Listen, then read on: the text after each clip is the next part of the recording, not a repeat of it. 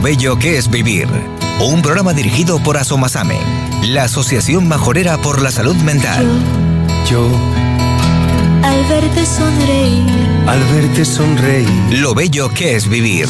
Un espacio con claves para vivir mejor. el niño que ayer fui. Lo Bello que es Vivir. La cita de los jueves con Asomasame. Y yo por tus sueños. Un espacio abierto a todos para escuchar y resolver sus dudas, preguntas, inquietudes. Lo bello que es vivir. Lo Bello que es Vivir. Bienvenidos.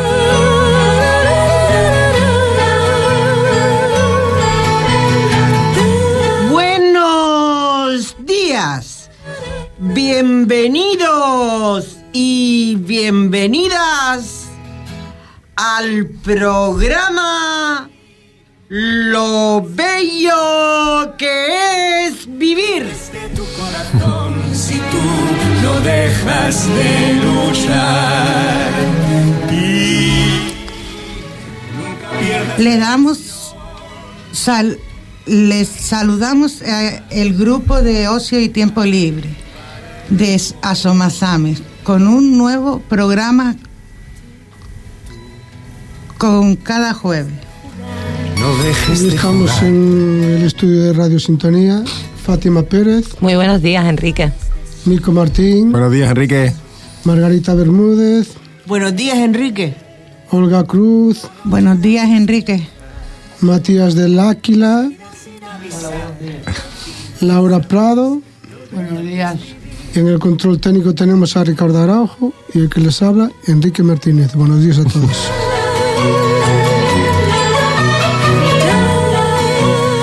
Pues buenos días a todos nuestros oyentes. Que un placer tenerles aquí de nuevo a todos los chicos, a todas las chicas de este proyecto de y Tiempo Libre Conectando con la Vida. Bienvenidos a lo bello que es vivir, un jueves más. Pues antes que nada le mm, vamos a recordar el teléfono de Radio Sintonía por si alguien quiere intervenir, que es el 928 53 24 00. lo bello que es vivir Y como es habitual en nuestro programa, hoy vamos a comenzar con nuestra sesión de Cultura Guanche, que vendrá de la mano de, Enrique y de Margot. Le mandamos desde aquí un besito a nuestro Tomás, que no ha podido estar hoy con nosotros. Eh, continuaremos comentando las noticias de actualidad de Fuerteventura.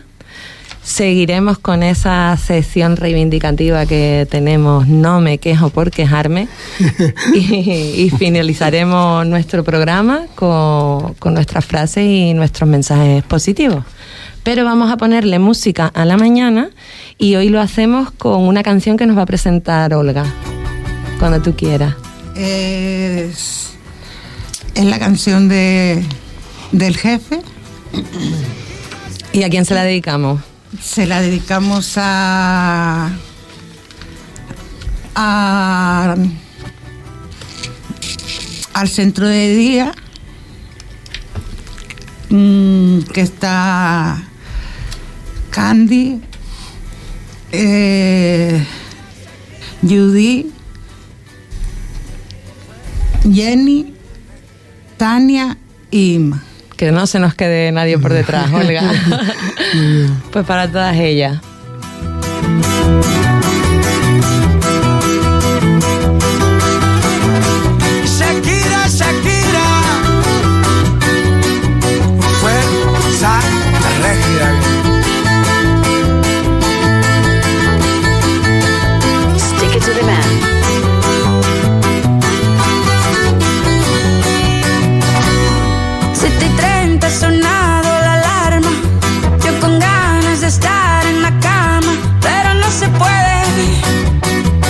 A los niños a las nueve. El mismo café, la misma cocina, lo mismo de siempre, la misma rutina. Otro día de mierda, otro día en la oficina. Tengo un café de mierda que no me paga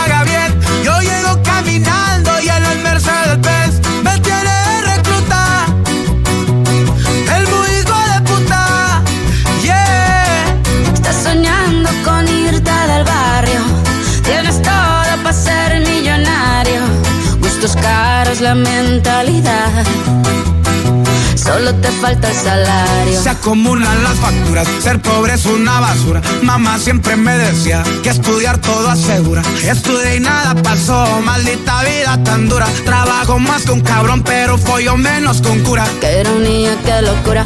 Esto sí es una tortura. Te matas de sola a sola y no tienes ni una escritura. Dicen por ahí que no hay mal, que más de 100 años dura. Pero ahí sigue mi ex que no pisa sepultura. Tengo un jefe de mierda que no me paga bien. Yo llego caminando y en el Mercedes Benz me tiene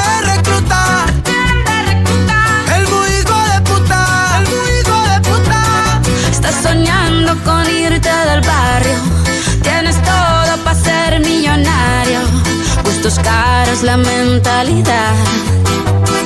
Solo te falta el salario. Tienes un jefe de mierda que no te paga bien. Tú llegas caminando y en la Mercedes Benz te tiene de reclutar. El muy hijo de Estoy soñando con irme del barrio. Tengo todo para ser millonario. Gustos caros, la mentalidad. Solo me falta el salario. Pues aquí nos dejaba Olga la canción de Shakira. Y empezamos con nuestra sección de Cultura Guanche, como le decíamos antes, de la mano de, de Enrique y de Margot. Así que cuando tú quieras, Enrique, cuéntanos. Va por Tomás. Se cree que los guanches procedían del norte de África, de los pueblos bereberes, que iban desplegándose hacia el sur por motivos, por dos motivos. Por el proceso de des- desertificación norteafricana que empuja a los pueblos del sur de las cordilleras del Atlas a buscar nuevas formas de cultivos y pastos para sus ganados y por la huida del Imperio Romano y el rechazo de la población a integrarse en el Imperio Romano, que se extendía por el norte de influencia en la cordillera del Atlas sahariano y según los restos arqueológicos hallados en las islas. Asentamientos. Este desplazamiento se produce en diferentes oleadas migratorias. Cada uno de ellos aporta grupos de pobladores con un mismo origen, conformando las diferentes estratos culturales, distintas formas de vida, de organización social y de aprovechamiento de los recursos económicos, debido al bagaje cultural traído de África, del nuevo espacio geográfico de cada isla. Asentamientos aborígenes, junto a, a fuentes y manantiales y abastecimientos de aguas pobladas, constituidos por edificaciones de primitivas estructuras arqueológicas, de plantas circular, paredes de piedra y techo vegetal, también en lugares altos y difíciles, relieve, con un hábitat en cuevas tanto naturales como excavadas. Economía. La, es distinta de una isla a otras en función de las habilidades del medio, en una economía básica y de autoconsumo, desordenada con unos medios muy rudimentarios y sujetos de forma constante a las inclemencias climáticas u otras condiciones naturales, sequía, agotamiento y limitaciones del suelo agrícola y de pastos. Pues ya sabemos un poquito más de toda la historia guanche, ¿no? El mes pasado hablábamos de la conquista, ahora de la preconquista. Y si te parece, Enrique, vamos a repasar esos números del 1 al 10. Ujú. Como siempre, pasar del 1 al 10, pues 1 Ben, 2 Lini, 3 Amiat, 4 Arba, 5 Kansa, 6 Sumos, 7 Sat, 8 Set, 9 Akok, 10 Marago. Y como lo prometido es deuda, ¿no? Y Tomás nos prometió el, el pasado mes de diciembre que íbamos a dar un saltito ahí del número 11 al 20, pues aquí, aquí lo tenemos. Pues seguimos. 11 Menir Marago, 12 Lini Marago, 13 Amiat Marago, 14 Arba Marago, 15 Kansa Marago, 16 Sumos Marago, 17 Sac Marago, 18 Sec Marago, 19 Aco Marago y 20 Linago. Y Margot, Bueno, ahora vemos, eh, así como vamos a hacer un pequeño apunte que Tomás lo haría, que, que del 11 al 20, ¿no? Lo que, lo que cambia de los números es la terminación marago. Se le añade esa terminación marago con la diferencia del número 20, que es linago. Es el único cambio, ¿no?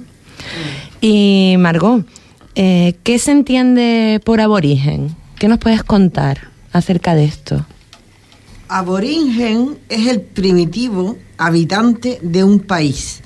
Por eso llamamos aborígenes canarios a los primeros pobladores del archipiélago, a sus descendientes antes de la época de la conquista e incluso después. La invasión militar, la, la esclavización y las enfermedades traídas por los europeos redujeron bastante la población aborigen, pero no desaparecieron, sino que empezó un proceso de, un proceso de mestizaje con gente, sobre todo varones, venidos de los reno- reinos peninsulares, otras partes de Europa, de norte y resto de, de África este.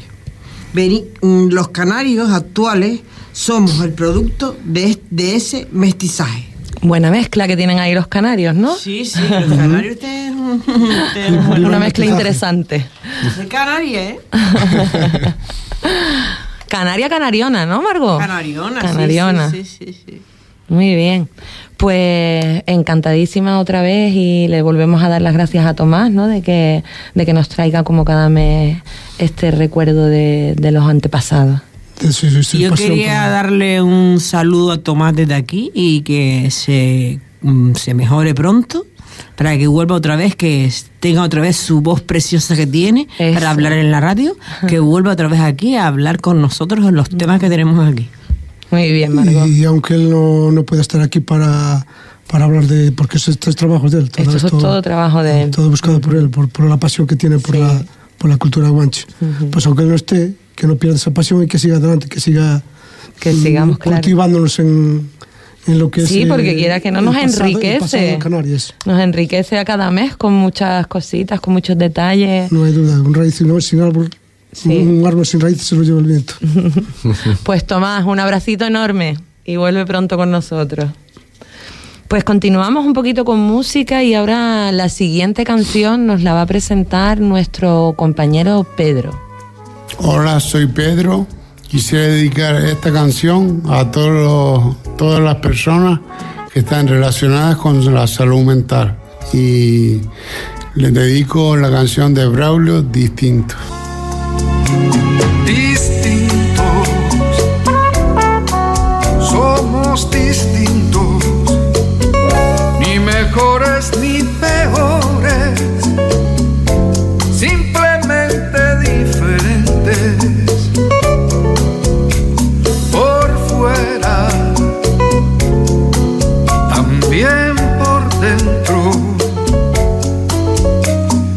Aspecto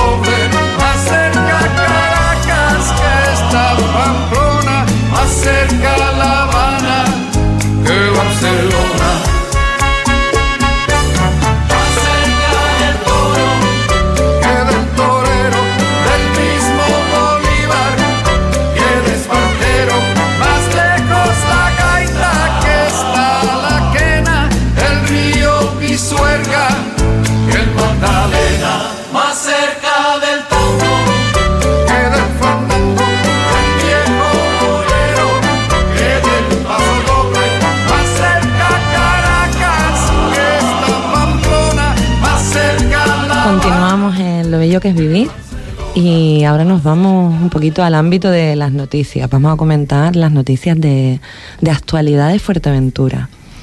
Y es que la perrera municipal de Puerto del Rosario lanza un SOS. La edil de bienestar animal del Ayuntamiento de Puerto del Rosario, Tacoremi Gutiérrez, y el veterinario Agustín González advierten de que somos la comunidad autónoma con mayor tasa de abandono. Por ello insisten en seguir lanzando campañas que ayuden a promover la sensibilidad y la conciencia colectiva que sí existe en otros países de nuestro entorno. Malú, Coco o Acai son algunos de los perros que residen en la perrera municipal de Puerto del Rosario. Alguien los abandonó y ahora esperan a una familia que les abra sus puertas y que se beneficie de su compañía y de su buen carácter. Como ellos, hay más de 40 ejemplares que conviven en las instalaciones de la perrera municipal, que ha visto reducido su espacio de acogida por las obras de, de ampliación que se están llevando a cabo. Deberían haber finalizado ya, pero tendrán una prórroga de dos meses más. Abandono y maltrato. En este contexto, la perrera vuelve a vivir momentos críticos y la corporación pide la colaboración de la ciudadanía para evitar el abandono de estos animales. Tras la época de caza, suele aumentar la presencia de ejemplares en la perrera, sobre todo podencos desahuciados, tras prestar servicios. Pero también hay quien deja tirado a quien ha sido un animal de compañía, porque se ha hecho mayor y porque ya pues no juega. Perros atados que dejan en cualquier lugar, sin comida, sin agua, a pleno sol, constatando una realidad que evidencia la falta de conciencia en este sentido que lleva al archipiélago a ser la comunidad autónoma con mayor tasa de abandono. A pesar de las medidas que se articulan para mejorar la situación de la perrera municipal de la capital, la mayor parte de la isla no serán suficientes y no se logra concienciar a la población. Por eso se invita a la ciudadanía a dar un paseo virtual por las instalaciones y conocer sus residentes a través de la fanpage de la perrera municipal. Porque creen que, que las personas siguen abandonando, acogen a los animales y luego los abandonan. Pues, pues yo, te, yo acogí y no abandoné. Hay que meternos en la propia cabeza de uno que si acoges a un animal no es para abandonarlo, es para cuidarlo. Y tener sus necesidades cubiertas, tanto vacunas, tanto chi, tanto comida, tanto aseo, cortar el pelo, porque yo se lo cortaba a ella, tanto los paseos, todo. Si no, tien- si no estás de- concienciado en eso, no adoptes. Margot, ¿tú qué opinas? Pues yo creo que los animales, los perros, son, es el, el- la mejor, el- la mejor acompañarte, acompañante del ser humano. Eso también es verdad. Sobre es todo, mm, sí. Es el mejor amigo del hombre. El mejor amigo del hombre. Y es que no entiendo cómo pueden decir que es el mejor amigo del hombre cuando el hombre es el que lo, lo compra o, o se lo dan o lo que sea y después ya al cabo de unos meses dice, ah, yo para qué quiero perro o lo que sea o me tengo que ir de vacaciones a la calle, lo tira. O, o no lo, lo echan- quiere, no lo lo tira. lo echan a la calle y lo dejan abandonado, no los quieren para nada. Y también algunas veces los maltratan, Sí. les pegan y todo, y no le dan de comer y todo eso. Está muy mal, eso está muy mal, la verdad. La persona que, que quiere, que tiene un perro debería de cuidarlo, como dice Laura, y, Y cubrir todas sus necesidades. cubrir todas sus Sí. necesidades y llevarlo al veterinario cada vez que lo necesita y todo. Pues un momentito, porque nos dice Ricardo que tenemos una llamadita. Buenos días. Buenos días. ¿Qué tal? ¿No te acuerdas de mí o qué? Hombre, no me voy a acordar, ¿tú qué crees? Buenos días, Valerie. Buenos días. Es que ahora mi padre, como estuvo malo, pues lo tuve que... Ya está aquí en casa y... y Ya está en casa, pues nos alegramos. Vino el lunes y no pude venir. Bueno, no pasa nada. Tú sabes que para el mes que viene estarás por aquí con nosotros en el programa. Primero son las prioridades y pues, ya luego pues todo lo demás. que viene también tengo clase por las tardes. Bueno, pues ya nos vamos, nos vamos organizando, tú no te preocupes. ¿Quieres mandarle un mensaje a los chicos? Sí. Mira, buen programa el de hoy, chicos. Gracias, Valerie. Gracias. Gracias, Valerie, de parte de Margot. Valerie, soy Laura. Te estaba escuchando. Valerie, vuelve pronto. Por Navidad. Hola, Laura. ¿Qué tal? Saludos. Hola, buenas, Laura. ¿Qué? Valerie, pues... Te mando recuerdos, Valerie. Vale, pues nada, que lo paséis bien y buen programa. Muchas gracias y gracias por llamar, que tengas buen día. Venga, chao. Pues retomamos un poquito, Pues habla- yo- yo dame un segundito, Laura, retomamos un poquito y, y a ver, yo les preguntaría ahora que por qué piensan que las familias o las personas no son responsables, ¿no? A la hora de, de regalar un animal y hay en muchas ocasiones, ¿no? Pues lo hacen porque los niños de la casa, ¿no? Los niños y las niñas de la casa pues piden, yo quiero tener una mascota, quiero tener un perrito y lo adoptan y luego pues termina siendo una responsabilidad mayor de la que de la que creían y no son capaces de, de atenderlos y terminan abandonar, abandonándolos. ¿Por qué no existe esta conciencia todavía? Yo te digo por qué. Espérate, Laura, un, un momentito. que Enrique quería hablar. Tenemos la conciencia de que queremos las cosas, pero cuando supone sacrificio, supone responsabilidad y atención. Y un animalito no es solo tenerlo y darle de comer y, y, Y y poco jugar, más, ya y tenerlo allí sin... Tiene, necesita cariño, necesita atención, que lo saques. Necesita correr, sentirse vivos y pasear al aire libre, soltarlos cuando donde se puede. Y entonces cuando supone esa responsabilidad, el amor que supuestamente sent- sentimos por ellos no es lo suficientemente sólido. Y entonces, Con todo el amor que ellos nos dan, ¿eh? Sí, sí, lo dan todo sin, sin condiciones. ¿eh? Dame Y los niños, cuando son niños, ay, qué bonito, qué peluchito, qué... ¿cómo se-?". Claro que llama la atención un cachorrito, cualquier tipo de cachorro de cualquier animal, es que te- es una cosa llena de ternura. Ay, lo quiero, lo quiero. Y los padres, con su responsabilidad, sin, tener, sin darse cuenta de lo que supone, se lo, se lo compramos y, y como, dices tú, como decían antes, cuando crece pues ya pierde, ya, ya no le hacen caso y es una cosa que crece que cada vez y que da trabajo, hay que sacarlo y tal, y mea y no sé qué, va, y al final se cansan y, Y a la calle. y a la calle. Y a la calle. Yo No se dan cuenta que ese es el vivo que sufre. Bueno, sufre, Y ¿eh? siente. sufren, sufren mucho. ¿eh? Yo cuando estoy mal, el primero que sabe que estoy mal Sí. es mi perrito. Sí. Se pone a mi lado y no se separa ni un momento. Ya casi siempre que no me dejan cocinar, se pone, yo en la cocina. Ahora ya cada vez me...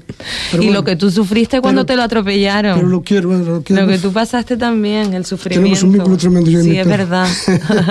y a ver, por aquí que vamos a darle la vuelta a esto. Por aquí, Olga, ¿tú qué opinas? Que tú eres también mucho de animales.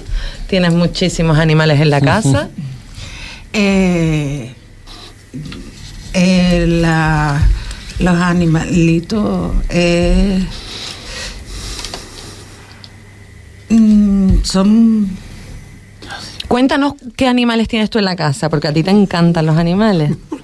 yo tengo gatitos tengo un gato Ay, ay, ese gato. que es chiquitito Yo no Tengo- puedo. Yo no puedo mirar gatos. ¿Cómo se llama tu gato, Olga? Le tenemos dos, dos nombres puestos porque todavía no sabemos el sexo Entonces, Ah. entonces yo le tengo puesto Missy y mi pareja le tiene Bartolo. y tengo cinco perros, cuatro de cacería y uno que es mío. Y tengo gallinas, patos, conejos. ¿Y a Tokio también? Tokio es el mío. Tengo muchos muchos animales. Sí, el arca de Pero- Noé. El arca de Noé. Pero mi perrito, que no me lo toque nadie porque ese es mi corazoncito. Y en casa de Olga como que el abandono ni se, vamos, ni se piensa, ni se habla, ni se contempla. No. Y ahora una, una preguntita. Cuando nos encontramos un, un perro o un animal abandonado, herido y desnutrido, ¿qué hay que hacer? Eh, si se deja si se, si se deja tocar eh, lo acaricia lo, lo acaricia lo acaricie y hablaré y hablar hablarle con él con, con una voz suave para para eso ayudar ayudará ayudará a que a que él a que él entienda que vamos a ayuda- ayudarle. Pero ¿y si tiene el chip? Compra- eh, con, comprobar si está herido o, necesi- o necesita atención hospitalaria buscar una clínica veterinaria cercana y llamar por teléfono para recibir ayuda y o, o apoyo, apoyo, mm, apoyo. Lo primero que se harán será verificar si tiene microchip, si es, si es así, se buscará a su dueño y se pondrán, se podrá confirmar si ha, si ha, si ha puesto una denuncia por pérdida de pérdida o robo o si si, ah, si por el contrario no, no, lo, no lo hay, podremos a saber que, que, se, que sea un posible abandono por lo que habrá habría que que prestarle más que si necesita necesita beber o comer con urgencia acercarle con cuidado.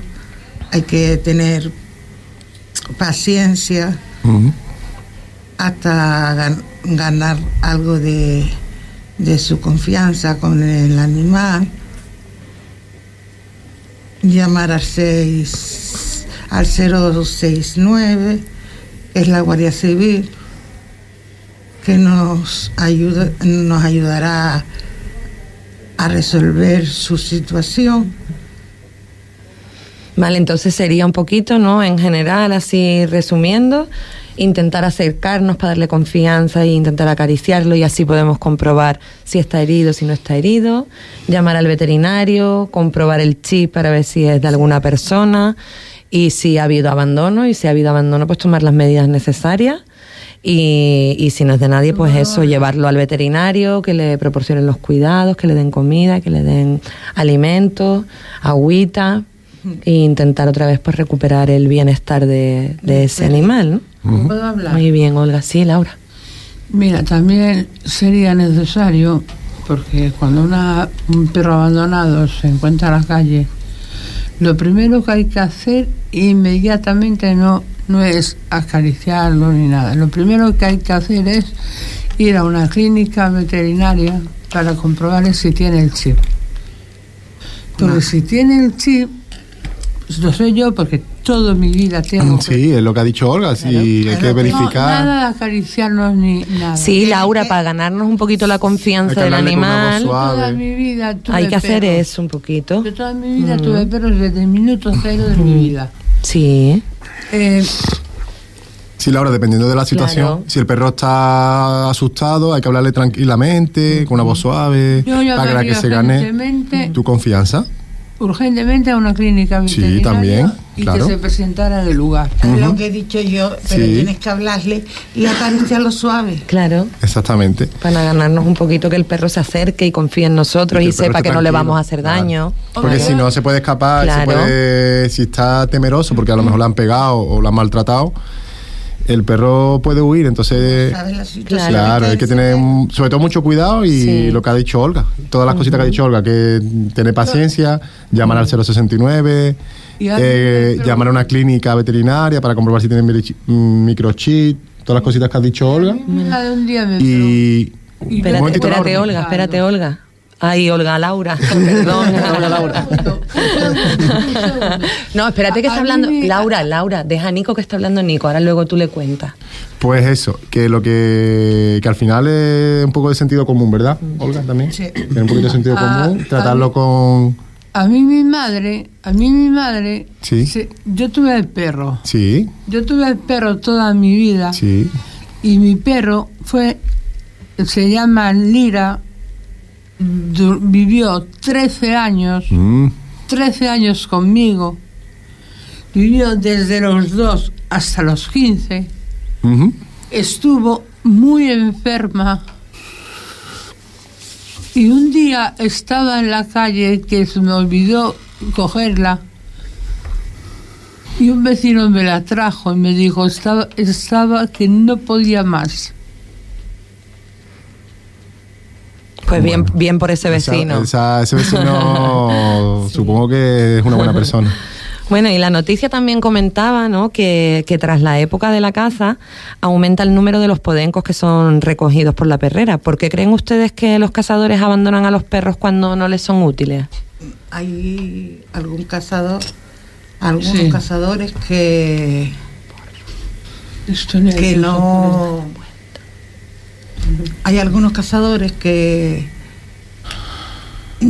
que no son que cuando ven que los perros no mm, no le dan más en el sentido de que cuando van a cazar no No sirven ya, ¿no? No corren ya lo suficiente, no cazan. suficiente y no cazan. Eh, son capaces de, de abandonarlo. Porque a lo mejor ellos no los tienen registrados en el sentido que no le tienen puesto el chip, no le tienen puesto sus cosas. Entonces, son capaces de abandonarlo. Y además con la crueldad esa de ya no me sirves para lo que yo te necesito, Pues, te abandono, te, tiro. abandono, te tiro. Mm. Hay cazadores así, cazadores que no tienen corazón, pero después hay otros, como por ejemplo mi padrastro, como lo puedo decir, hay otros que sí, que son buenas personas. Tiene, él tiene, de los cuatro que tiene, tiene una que ya no, ya está media viejita, la pobre. Eh, la tiene en la casa, la tiene en, en el, en el terreno, en su jaula, en su sitio, pero no la tiene abandonada, la tiene bien cuidada. Como tienen que estar todos los animales, bien cuidados. Exactamente. La tiene bien cuidada, la tiene allí y la cuida. Eso es lo importante. No la abandona. Pues yo me alegro, Olga, de que, de que se traten así a los, a los animales. Y una preguntita, Margot. Una pregunta de examen, atenta. Porque estos perros eh, cazadores, por llamarlo de alguna manera, no entran en la ley de bienestar animal. Según la ley de bienestar animal, los perros de caza se consideran animales de compañía, pero entran en la categoría especial de animales utilizados en actividades específicas, junto con los hurones de caza. Los perros pastores y la guarda, la guarda, de, la guarda de ganado, del ganado, y las aves de cetrería, quedando excluidos del ámbito de la ampliación, de la aplicación de esta ley. Muy bien. Mira, yo quería decir una cosa con respecto a los podencos. Yo he visto esqueletos, ya de podenco esqueletos, ¿eh? Am- amarrados todavía con las cuerdas. ¿eh? Esqueleto. Esqueletos amarrados con las cuerdas. Tú fíjate que hasta que, que poca sensibilidad tienen, ni la mínima, para, para sentir un poco de, de compasión por los animales, por lo menos suéltalo. Ujú. Por lo menos suéltalo que se busque la vida, ¿no? Y Claro, no amarrado o- que haya muerto de sed y hambre. O antes que abandonarlo, eh, preocúpate a lo mejor de si no lo puedes atender, que a lo mejor Eso también hay casos, hay casos a lo mejor en que cambia la situación familiar o cualquier situación y no lo puedes atender. Eso Pero por lo menos preocúpate de dejarlo en un sitio, llevarlo a un- a una persona o a algún centro, a algún sitio que lo puedan tratar bien. ¿no? A uno ama- amarrado ahí un sitio, un sitio ahí aislado que no, que no lo aterna- atender nadie. Es un mínimo de sensibilidad que para mí es no tiene nada, nada de ético ni nada de moral, es inhumano completamente. Sí. Y tenía que, para mí eso es un delito grave. ¿eh? Debería ser, porque eso, por favor, el que hace eso a un animal tampoco está muy lejos de hacerlo a una persona. A esa gente yo le, le temo un poquito. ¿eh? Sí, sí. Totalmente. Menos mal que ya parece que con esta ley de bienestar animal, ¿no? Se ha reforzado esa seguridad de los animales, se, han- se consideran familia, o sea, se consideran ya un miembro de la familia y menos mal que por lo menos ahí se han puesto las normas pertinentes y para evitar este abandono y este maltrato animal, porque como bien decimos que con todo el amor que recibimos de ellos, que cruel por un, por parte de un ser humano el, el hacerla, o sea, el, el, el llevar a cabo este tipo de maltrato que se hace. Para mí- Un objeto de, de usar y tirar. Sí, Para mí, sí. para mí Lira era una más de mi familia. Y yo como no tengo hijos, le decía, Lira, venga mami, venga mami, ¿quién es tu mami? A ver, ¿dónde fue mami? Sí, porque terminamos hablándole como a personas, vamos. Y, y la conexión que hay, y el entendimiento que hay, que, que solo le falta hablar algunas veces. Y, y al final de su vida acabó ciega, sorda, que no podía andar. Y estando yo allá en, en Villa García de Arosa, eh, que debería haberlo, hacerlo estando en mi presencia, estaba muy, muy, muy, muy enferma, que tuvieron que hacer la inyección letal. En algunos Porque casos sufría- es inevitable. Sufría muchísimo. Sí. Mucho dolor lo que tenía. Bueno. Bueno, hay veces que la Que es solución inevitable. es la, es la Mm. que ya está. sí. Pues nada, vamos a colaborar ¿no? con este mensaje que nos mandaban de SOS, de ayuda, que pasen por la perrera municipal de Puerto, que hay muchos perritos para, que hay muchos perritos para cuidarlos, para adoptarlos, que, que necesitan esas familias y que, que todos seamos un poquito responsables con, con los animales cuando los adoptamos, cuando los buscamos y, y que no se merecen menos que los cuidemos como de una manera, o sea, de lo Y mejor que que, le den podamos. un hogar. Y que le den un hogar, pues sí. Laura, ¿nos presentas la siguiente canción? Sí. La canción es de David Sotero y es una vez más. Y se la dedico como a Matías. Muy bien. Matías, va por ti.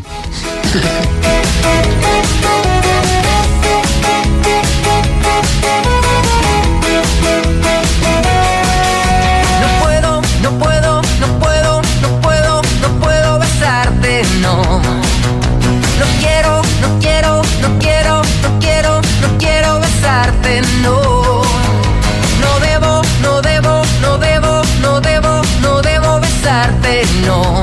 Pero no veo otra opción. Me has dejado mal herido. Tengo tu voz y tus ojos dentro mío. Vamos a vernos solo una vez más, una vez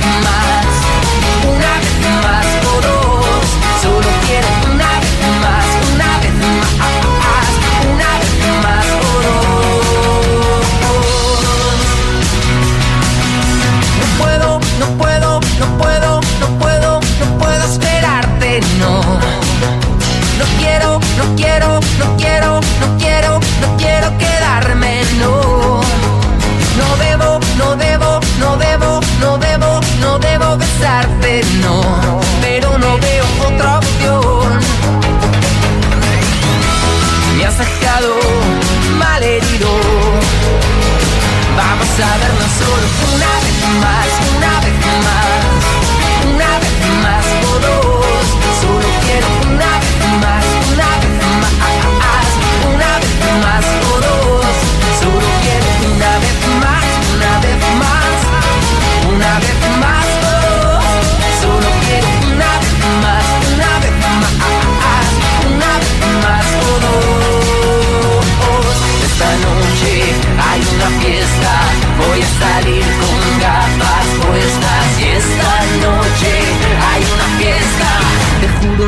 te escapas de esta.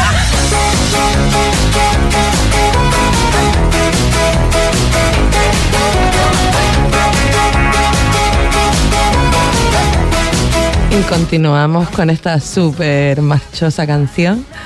Y seguimos ahora con nuestra sesión reivindicativa, en la que defendemos nuestros derechos y, y que apostamos por la igualdad, por la inclusión, por todas esas cosas que, que nos gustan y que, que tenemos que conseguir, que no se vulneren. Margot, ¿nos presenta de esa manera tan espectacular como tú lo haces la sesión? Sección No me quejo por quejarme. Espectacular. Yo lo hago como uno sale del alma, de dentro y ya está. Nico, ¿nos cuentas qué nos traes este mes? Pues, a ver, la sección de No me quejo por quejarme, en esta ocasión vamos a hablar de un tema un poquito que está eh, a la orden del día.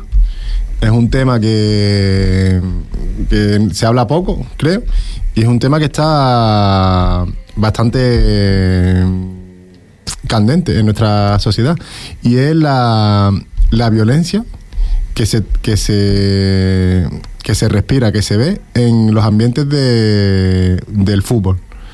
Entonces, eh, basta con ir a cualquier campo de fútbol, de creo que de cualquier sitio, eh, un fin de semana por la mañana, bueno, entre semana cuando sea, pero normalmente los partidos son los fines de semana por la mañana. Y si vas a cualquier campo y ves el- un partido de niños, de, de los 7, 8, 9 años hasta los, bueno, no hablemos ya de adultos, hablamos de niños. Y se ve unos ambientes, un ambiente muy, muy, muy agresivo, una violencia, violencia tanto física como verbal. Entonces, eh, creo que, que el deporte es otra cosa. Creo que ahí se está fomentando un odio increíble y que eso al final es, eh, es el reflejo de la sociedad. O sea, lo que se ve ahí es un reflejo de la sociedad. No es que el fútbol sea una burbuja y que solo pase en el fútbol. Entonces, es un, mm, a mí me da mucha pena, la verdad, porque creo que, que los valores que se deben transmitir, sobre todo a los niños y en edades tan tempranas, deben ser valores de mm, pues de, de todo lo contrario, ¿no? De, de igualdad, de respeto, de tolerancia, eh, de competitividad, pero Sana. sana, exactamente, una competitividad bien entendida, de querer superarse, de querer evolucionar, de querer mejorar cada día, pero desde un punto de vista hacia uno mismo y también hacia los demás, pero mm, sin pisar a nadie. Entonces, yo fui el otro día, bueno, el otro día voy cada, cada vez que tengo ocasión, o coincido mucho en los campos de fútbol y en los, en los complejos deportivos, y solo pasa, lo curioso es que solo pasa en el fútbol, porque vas a un a un estadio, bueno, a, un- a una cancha de baloncesto, en un polideportivo, donde se está practicando también el deporte del baloncesto o otro deporte, u otro deporte, y no se ve tanta, tanta violencia como en el fútbol. Es curioso que en el fútbol se ve ahí como mucho, se respira mucho odio entre, ya no entre los niños, porque al final los niños no tienen esa maldad, es entre el entorno que se genera alrededor del fútbol, los aficionados, familiares. Entonces, mm, es, es- bastante triste y no sé qué pensáis vosotros, que, esta situación, la, ¿estáis de acuerdo? ¿Veis que, que, que nadie hace nada al respecto o que eh, los padres... ¿Por qué se permiten, no? Yo te diría que por qué se permiten estas actitudes y más viniendo hasta de los adultos, ¿no? Cuando tú vas como padre a ver a tu hijo disfrutar, jugar un partido, eh, compartir ese partido con los demás chavales, cómo desde las gradas muchas veces fomentamos eso, ¿no? Y nadie hace nada al respecto. ¿Qué, le- qué opinan de esto? Pues yo creo que debería haber mm, una solución para mí sería eh, buscar un sitio donde den clases a, la- a estos niños, a estos padres, a este árbitro, a este presidente, a toda la gente. Y si, por ejemplo, mm, eh, gente que va también, eh, eh, mm, darles, decirle, darles una clase como que tienen que, ah, lo que tienen que hacer, que no tienen por qué ponerse agresivos de ninguna manera. Porque el deporte no es ninguna, eh, por ejemplo, el fútbol, que es donde más pasa, sobre todo con los niños. Que eso no es ninguna diversión de, de- de- de pelearse. No es una guerra ni es una. una guerra ni nada de eso. Eso es una un juego para divertirse los niños, para pasarlo bien y nada más, pero no para dar zancadillas, para pegar- de las gradas, decir, venga, hijo de puta, pero no la patada. Es verdad, es verdad. Puta, dale la patada a hacerlo, así. Sí, no sí, puede ser, eso no, no se puede permitir. Y además muchas veces hasta los mismos chavales que están jugando, sobre todo los más pequeñitos, hasta se avergüenzan del comportamiento que tienen los padres en las gradas. ¿eh? Lo pasan mal. Lo Sí, pasan mal los discusión niños. de, de los, de los padres, de los adultos. Da Yo creo que hasta vergüenza. necesitan, se van a poner los niños depresivos y necesitan tratamiento psicológico. Pero no son los padres solos, es que eh, todos los que están en las gradas, no es los padres solamente, son todos. Son todos los que están en la Son grada, todos sí. los que están en las gradas. Sí, sí. ¿Y por qué, por qué ocurre también? Es como que se ha normalizado. Perdón. Sí, sí. Es como que se ha normalizado una violencia que se ve normal. o sea, tú sí, vas a un sí. campo de fútbol ya, cualquiera, y es como, como si vas por la calle y te dicen a alguien, hijo puta, cabrón, no sé. Tú dices, por la calle la gente no, no, bueno, a no ser que estén conduciendo lo que sea. Pero es como que tú entras ya en un campo de fútbol, te vistes de futbolista y como que la gente se transforma, la- los aficionados, el contexto, el ambiente, se transforma y ya como que vale todo, ¿no? Como que te pueden Sí. insultar, te pueden decir lo que sea, que no pasa nada. Que es como que, ah, es que como es en el fútbol no pasa nada. Como que Ya está permitido. es normal, ya es como si se lo toman Como algo natural, ¿no? algo natural. Como la que la gente va a desahogarse a- al fútbol allí, a soltar. Tal, todo lo que, toda la rabia que tiene por dentro. Toda la rabia Toda la- acumulada de la toda la semana. En vez de irse a la playa, pegarse un bañito, irse a correr, irse No, al cine. Van allí al fútbol a, soltar toda la rabia. Insultar allí a los otros y dicen, ah, que estos van de. Los míos son los amarillos, los otros son los azules, venga, podemos meternos con los azules. Sí, y sí. a lo mejor no saben ni qué equipo es. No saben ni, ni qué equipo es, pero se meten eh, a Se meten a soltar toda la rabia, a soltar toda la rabia que tienen por Sí. dentro. Y hablábamos también el otro día cuando preparábamos el programa de algo súper interesante. Y a ver, si- Nico, si nos puedes explicar, ¿no? Que a mí me pareció también un tema a tratar, ¿no? Que cuando también existe que estos entrenadores, ah, también hay entrenadores que fomentan esta agresividad, ¿no? Y entramos ahí en un pequeño debate de por qué, por qué pasa esto y nos fuimos al ámbito, ¿no? De la formación, de... Yo, yo creo que el, el 95,9%, bueno, no sé, un porcentaje alto de los entrenadores fomentan la, la competitividad extrema en, en niños. ¿Por qué? Porque aunque la gente diga, no, a mí me da igual perder.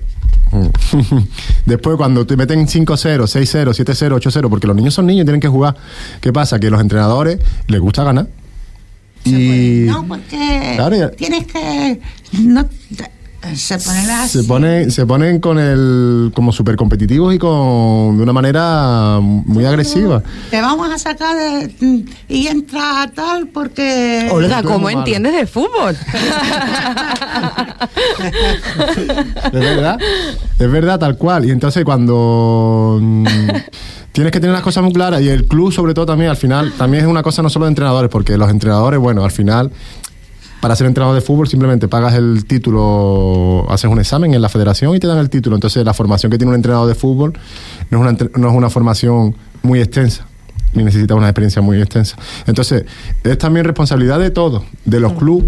¿Por qué? Porque los clubes eh, tienen una responsabilidad eh, muy grande, porque tanto que se habla de los valores y todo eso, al final el club lo que prima es la victoria y ganar, a base de todo.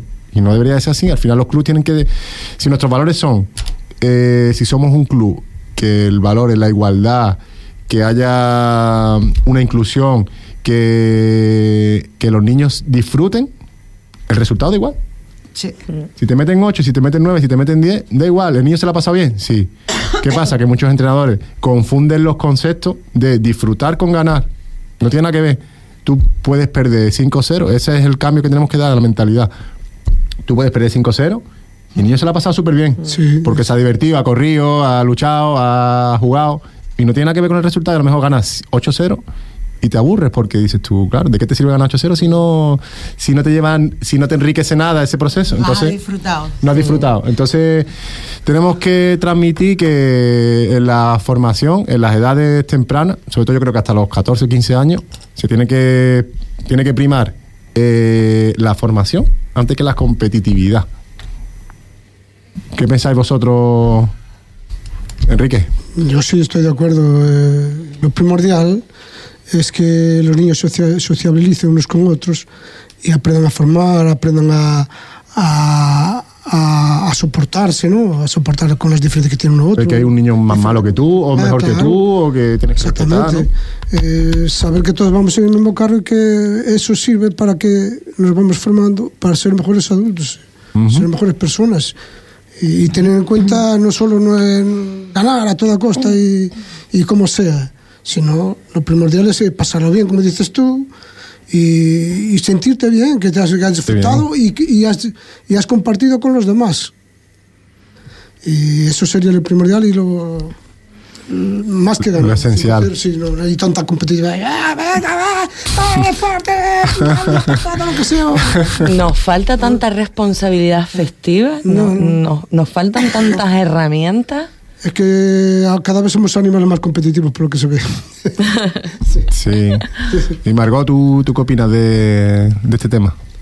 Yo lo que creo es eso, como dije antes, que también deberían de enseñarles a que tanto a los entrenadores como una persona especial que, que les que les, mm, le- les diga lo que tienen que hacer, que está prohibido terminantemente en, lo- en- en los partidos de fútbol con los niños o con los grandes, con lo que sea, la agresividad, la violencia, la la, eh, la, el- la palabra la, la palabra la, la palabra la mala palabra, eh, decir palabras feas o lo que sea, que eso es lo que digo yo.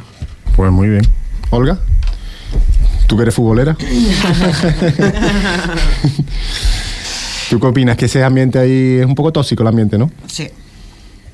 Es un poco tóxico. Hay que Porque al final al niño, en vez de beneficiarlo, creo que lo estás perjudicando, ¿no? Si perjudicando lo que estás haciendo es perjudicar. metiéndole tanta presión también, como presionándolo demasiado, ¿no? Es- Sí. Eh, lo que hay que dejar que el niño disfrute. Eso. Y y después ya Ya después, cuando tenga 15, 16 años, ya si cuando vemos sea más grande que compite, entramos en que competiciones. que- y que haga lo que el niño quiera. Pero primero, déjalo que disfrute. Exactamente.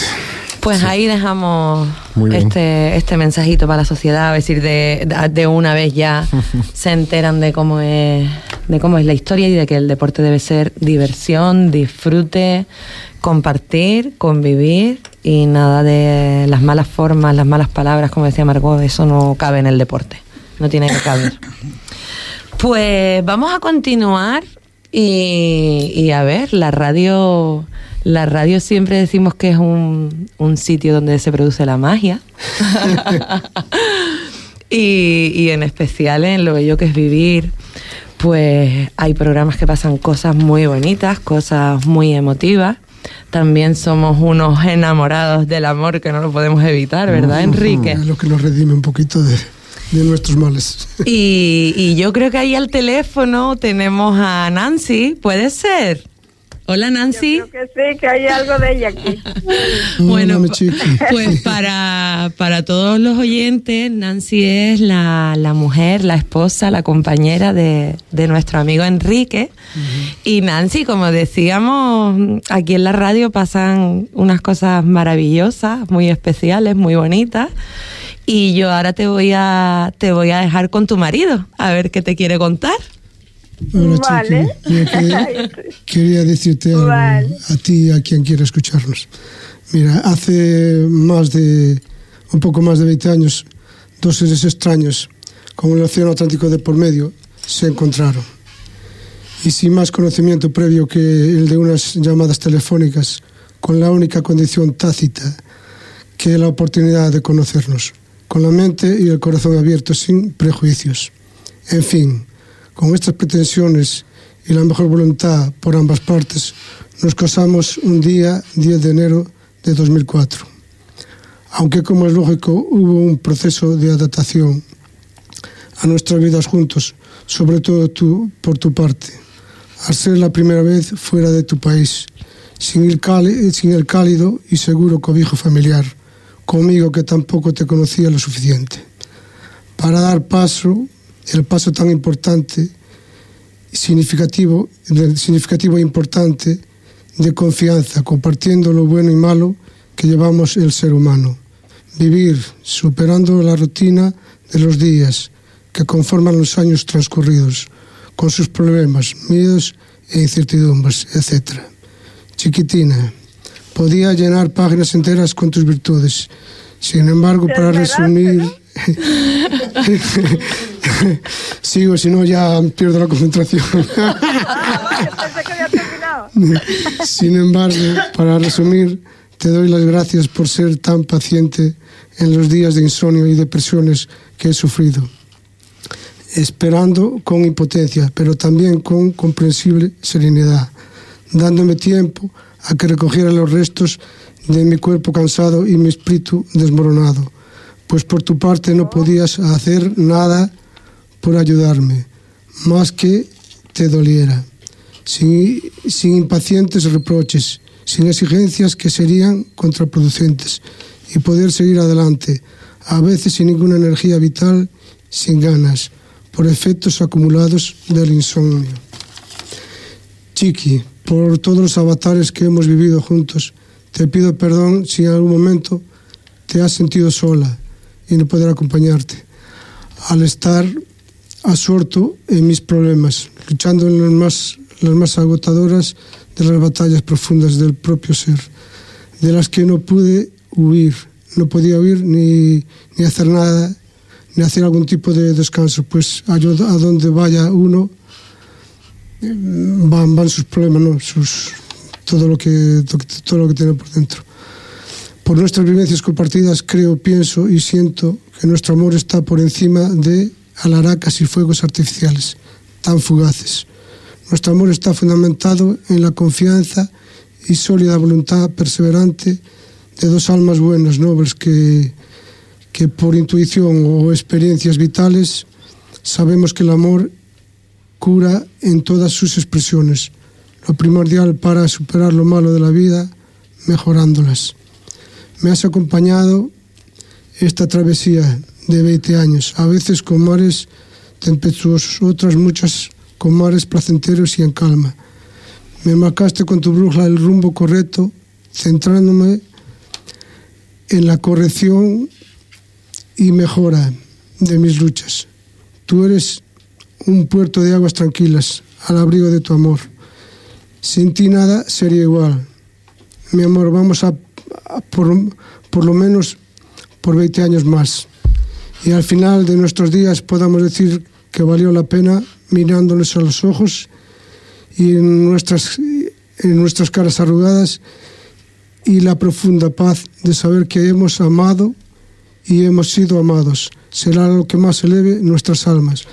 Te quiero mucho, de menos a más. Tengo un anhelo, en anhelo, anhelo y la necesidad de quererte, hoy más que ayer, pero menos que mañana. Por favor. Demasiado dulce ya. ¿Y, y cuando, ¿Y cuando te escribiste eso? me? Gracias. Llevo tres meses haciéndolo. tres meses no, pero tres días reescribiendo, me volví a reescribir y es... Nancy. Ah, Mar, gra- gracias, igualmente para ti, A eh, ti, que a veces yo quiero ayudar más y, y- y no sé cómo Lo también, sé, lo ¿no? sé. Lo Y sé. pienso que no hago lo suficiente. Lo haces, lo haces, lo haces. Ya estando ahí es suficiente porque este problema, eh, yo tengo el problema dentro de mí, pero la solución también está dentro de mí. Y tú me ayudas muchísimo, Eh. yo solo con lo que haces, ¿eh? muchísimo. Esa es la actitud. Esa es la actitud. Muchas gracias. Tú también, ¿eh? Tú eres mi pilar también, ¿eh? Nancy, ¿cómo te has quedado con todo esto? me dejó. aunque eso es, aunque no tanta sorpresa, no tanta sorpresa, porque él me lo, me lo ha dicho, ¿sabe? Otra vez. Pero él, él siempre tiene, ¿verdad? Estos detalles, Sí, las palabras sí, ahí sí, exactas. Es muy ¿eh? cariñoso y muy bueno también. Y, ¿sabes? La confianza y eso es mutuamente. Y te quiere. Que nada más no soy no es de aquí para allá, es de allá para acá también. De doble dirección, sí. Y, también te quiero mucho, amor, te- y nos necesitamos ambos, ¿verdad? Pues sí. Porque uno solo no puede hacer nada. Así. Pero poniéndose uno en el lugar de la otra persona, también sabe comprender los problemas y la situación que está pasando cada uno. Y así podemos ayudar un poco. Sí, sí. Y tener la paciencia de esperar porque eh, a veces que es uno mismo el que tiene que salir de sus propios problemas. Claro, tener Y más empatía con la no- gente, ¿sabes? El, tipo de problemas que tengo yo. Hacen un tándem ahí perfecto los dos.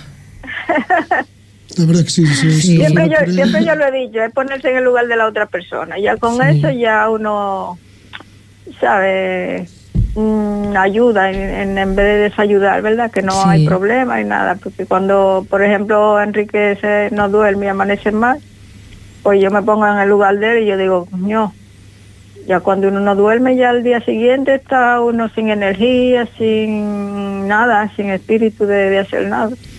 Entonces, Pues esa, esa comprensión, no sabes tú muy bien todo lo que ayuda, Nancy. Sí. Solo y el acompañar en esos momentos y comprender y escuchar y simplemente eso, Exacto, acompañar sin juzgar. No sabes Exacto. tú todo el apoyo que eso recibe la otra persona. Es fundamental. Es para fundamental. Para poder eh, ir superándola. Mm. ¿y Qué bonito. Qué bonito esto, por favor. Yo estoy aquí toda emocionada, Nancy. Yo soy muy moñas con esto del amor y yo a mí estas cosas me emocionan muchísimo. Y, y nada, y a mí me Cuando hay encanta. amor- cuando hay amor sobrepasa todo. Es ¿sabes? verdad, Todos los es que- problemas, sobrepasa las dificultades, lo de todo, todo, todo, ¿sabes? Es que el amor todo lo Sobre puede. todas las cosas.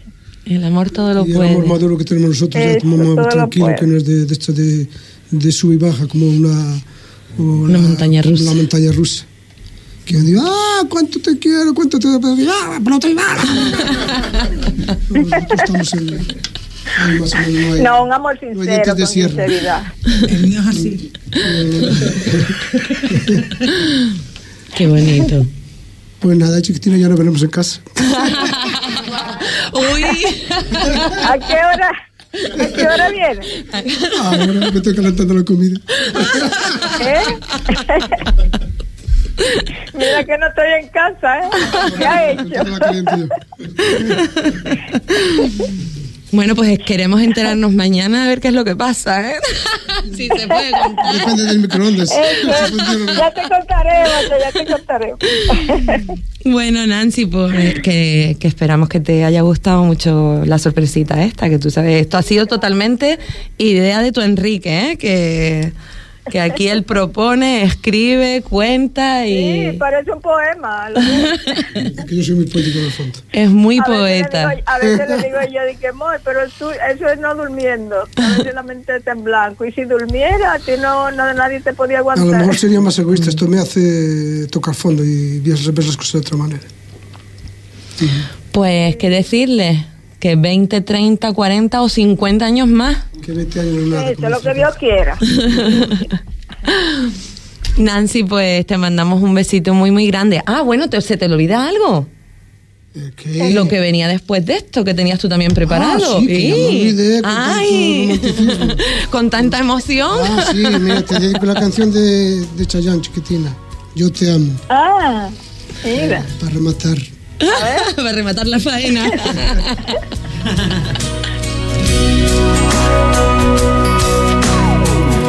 En palabras simples y comunes yo te extraño.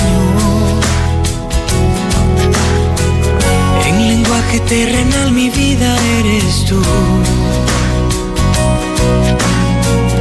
En total simplicidad sería yo te amo. poesía tú serás mi luz, mi bien, el espacio donde me alimento de tu piel que es bondad, la fuerza que me mueve dentro para recomenzar.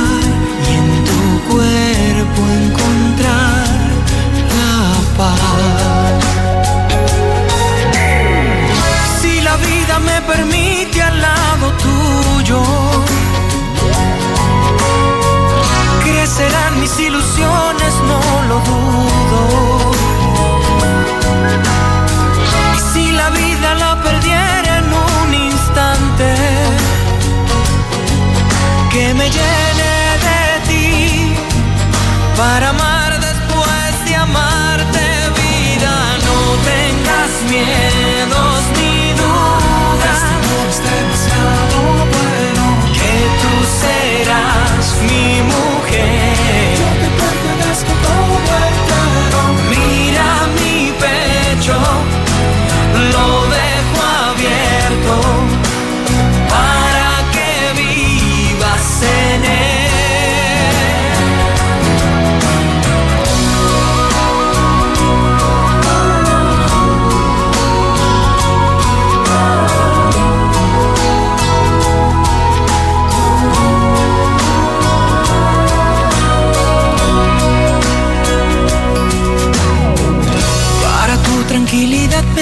en tus manos. Para mi debilidad la única eres tú. Al final tan solo sé que siempre te he esperado. Y que llegas a mi vida y tú me das la luz, el bien.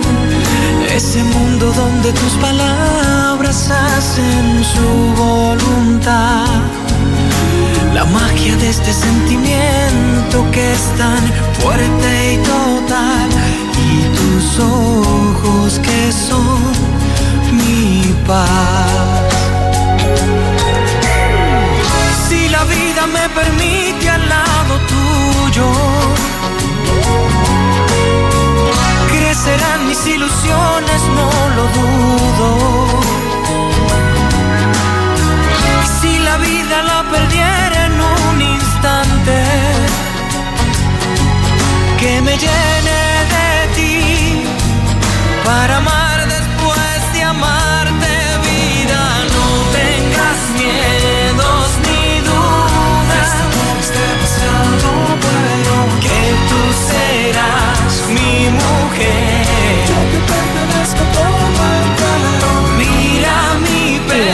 Este momento tan romántico,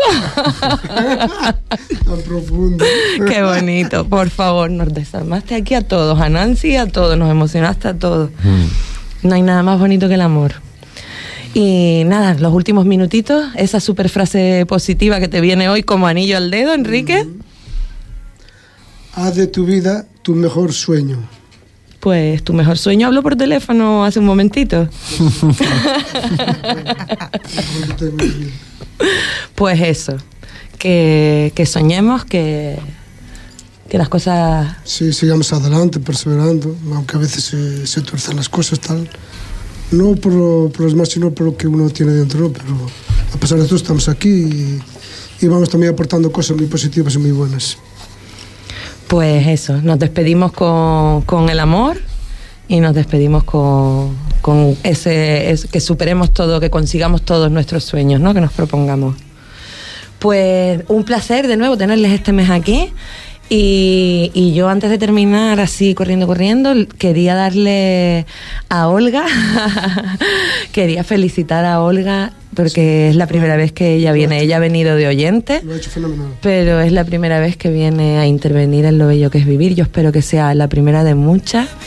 Y yo quiero darte la enhorabuena, Olga, porque tú y yo sabemos lo que hay detrás de, de venir aquí a este programa. Y yo estoy súper orgullosa de que tú estés hoy aquí compartiendo este ratito con nosotros. Gracias. Pues chicos, les espero eh, el mes que viene con más cositas. Pues venga, vamos, despedi- vamos despidiéndonos, Margot. Acabamos ya nuestro programa por hoy. Muchas gracias por acompañarnos un jueves más. ¿Y ahora quién supera esto después de ti? ¿Eh? Que ahora quién supera esto después de ti. gracias, gracias. Como dice Ana, que sonrían, que no cuesta, que es gratis. Sean felices, que no Hay cuesta que dinero. ser felices, sí, sí, sí. Pero cuando hay una persona que a lo mejor te, te hace imposible la vida, no, no es bueno, no, no es bueno. Como hemos hablado en otros programas Sí. de el maltrato y todo de las personas, de las parejas y todo eso. Pero bueno, hoy somos felices y, Somos y con amor. Con amor y hemos, y hemos terminado con amor. Olga. los esperamos la semana que viene en Lo Bello que es Vivir y gracias a los, oye- a los oyentes por ser fieles a nosotros un día más. Y para poneros en contacto con nosotros, con Asomasamen, pueden hacerlo en los teléfonos 928 53 25 15 o en el 637 89 24 40 por correo electrónico asomasamen.yahoo.es o en las redes sociales Facebook, Twitter o Instagram.